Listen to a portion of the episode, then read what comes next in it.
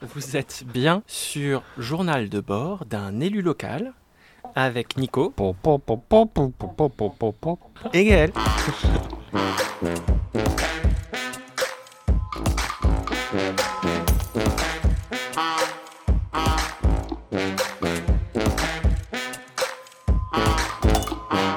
Bonjour Nicolas. Salut Gaël.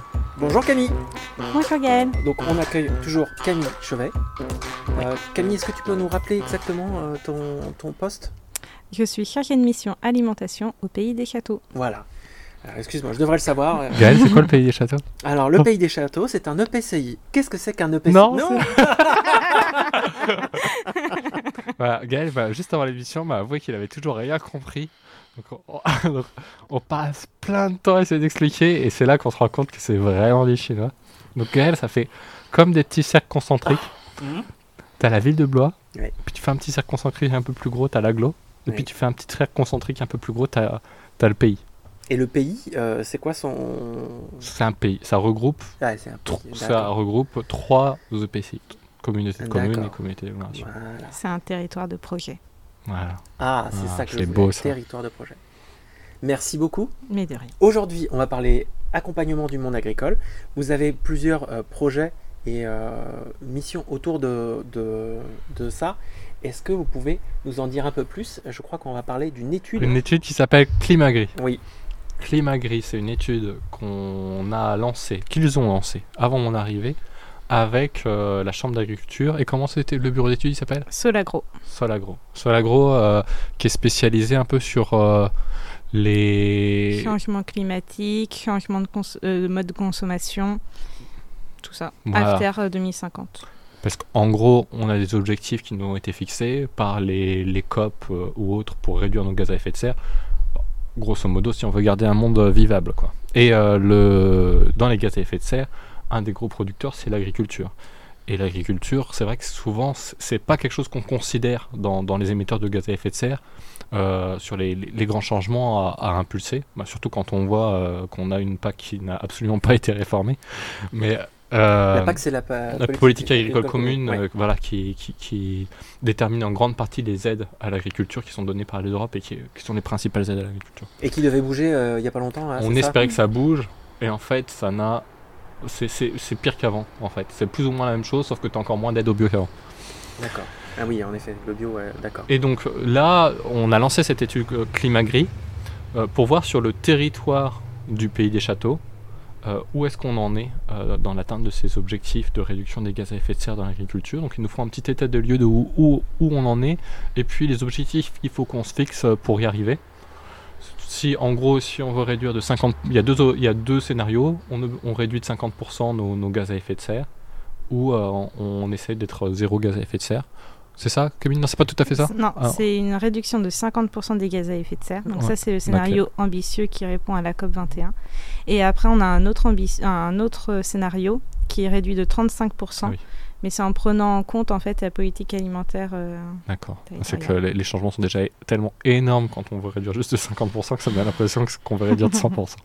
et, euh, et ça prend en compte les gaz à effet de serre qu'on fait en produisant de l'agriculture, mais aussi en, avec euh, tous les schémas d'importation, exportation vers l'extérieur et autres. Et, et en gros, les, les- les grands changements qu'il faudrait impulser pour y arriver.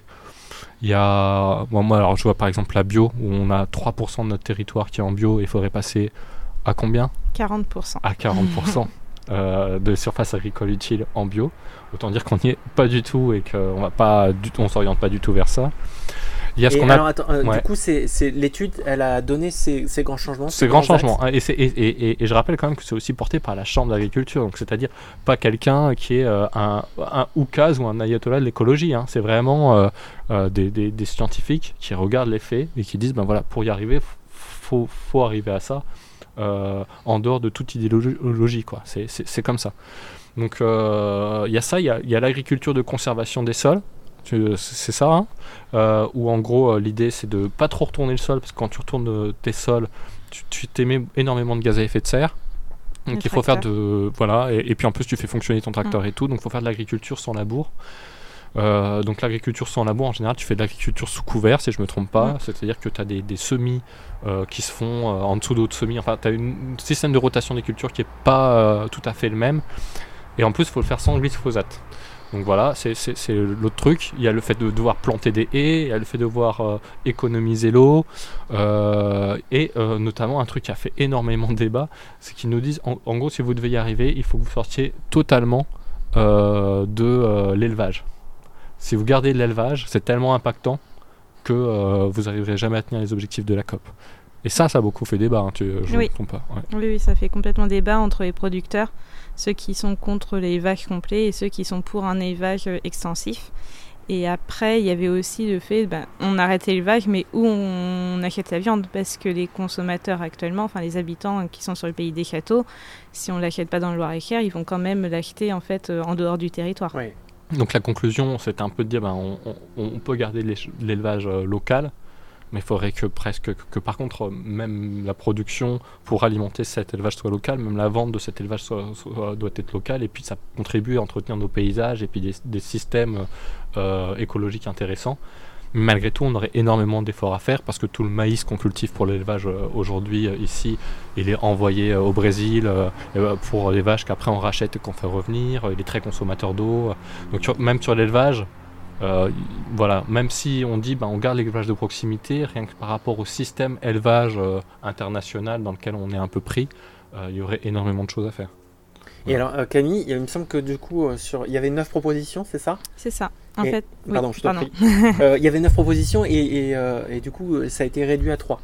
Alors, on a, en fait, on a eu neuf, actions pour atteindre en fait, ces objectifs de 40% hum, de bio, 40% d'agriculture de conservation des sols. Euh, et de 35%, voire 50% de, de, diminution de gaz à effet de serre. Et donc les neuf actions à mettre en place dès maintenant, c'était un petit peu compliqué.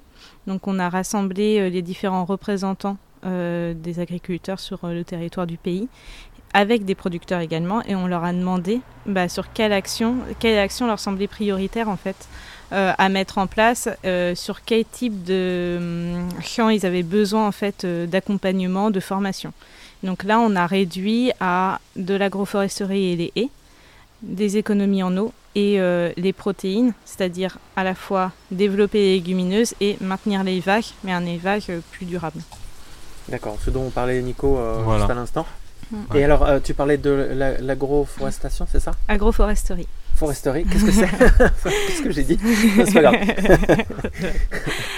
L'agroforesterie, c'est la plantation en fait d'arbres tout simplement, et de haies. Donc, euh, enfin, ça peut prendre plusieurs formes.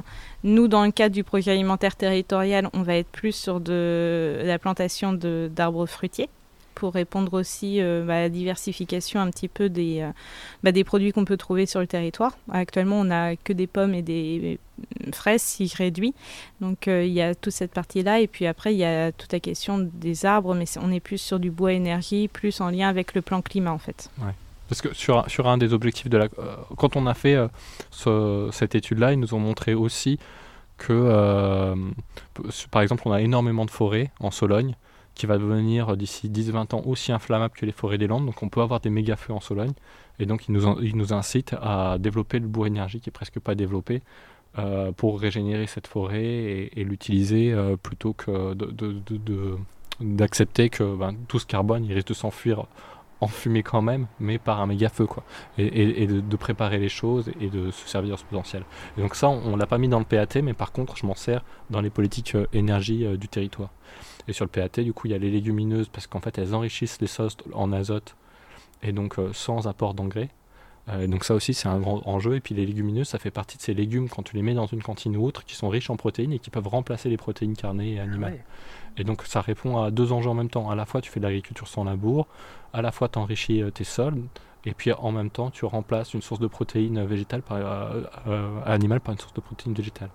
Alors, et donc là, on, dans, dans, les actions qu'on va mettre en place plus spécifiques à l'agriculture dans le cadre du PAT, on va te décrire un peu ce qu'on va faire. On, fait un, petit épisode rapide juste après pour, pour, pour, vous expliquer un peu les actions d'accompagnement des agriculteurs qu'on va mettre en place euh, pour, pour, réussir à atteindre ces objectifs ou en tout cas pour, pour aller dans ce sens-là. J'ai une dernière question. Pourquoi ça s'appelle climat gris Climat et agriculture. Ah, Ok, d'accord. Bon, bah voilà, c'était une information pas forcément très intéressante. Euh, Est-ce que vous voulez faire essayer de trouver une meilleure conclusion? Non, moi je trouve que c'était extraordinaire cette conclusion. En fait, ce que je vous propose, ce que je te propose, comme tu me proposes une, euh, de, de conclure, c'était euh, pourquoi on n'inviterait pas Claude Ruffat sur une émission? Parce qu'en introduction, je t'ai parlé un peu, euh, c'était pas prévu, mais je t'ai parlé un tout petit peu de la PAC qui n'avait pas évolué et que ça nous figeait vachement dans notre dynamique de transition écologique de l'agriculture. Ouais. Euh, c'est notre seul député européen, même dans la région. Il est de Blois, il est écologiste et il a beaucoup porté ce combat-là euh, à l'Europe sur euh, mince, il faut qu'on fasse évoluer cette PAC. Euh, et il pourrait peut-être nous raconter ce qui s'est passé entre les différents groupes politiques, pourquoi ça n'a pas évolué, ce qu'il a essayé de porter, ce qu'il a essayé d'avoir, ce qu'il n'a pas eu. Je trouve que ça serait vachement intéressant. Ah, ça serait top. Avec plaisir. Donc, euh, prochaine émission, euh, Claude Ruffat, député européen euh, de Bois. Euh, Ah. avec grand plaisir. Bah, euh, dans une des prochaines missions. hein. Ouais, il a le, temps qu'il veut. hein. Il a- Et bah super, Génial. Euh, Envoie-lui un petit texto. à bientôt. À bientôt. Merci Camille. Merci. Et puis euh, je vous dis à la prochaine. À bientôt. À bientôt. Salut.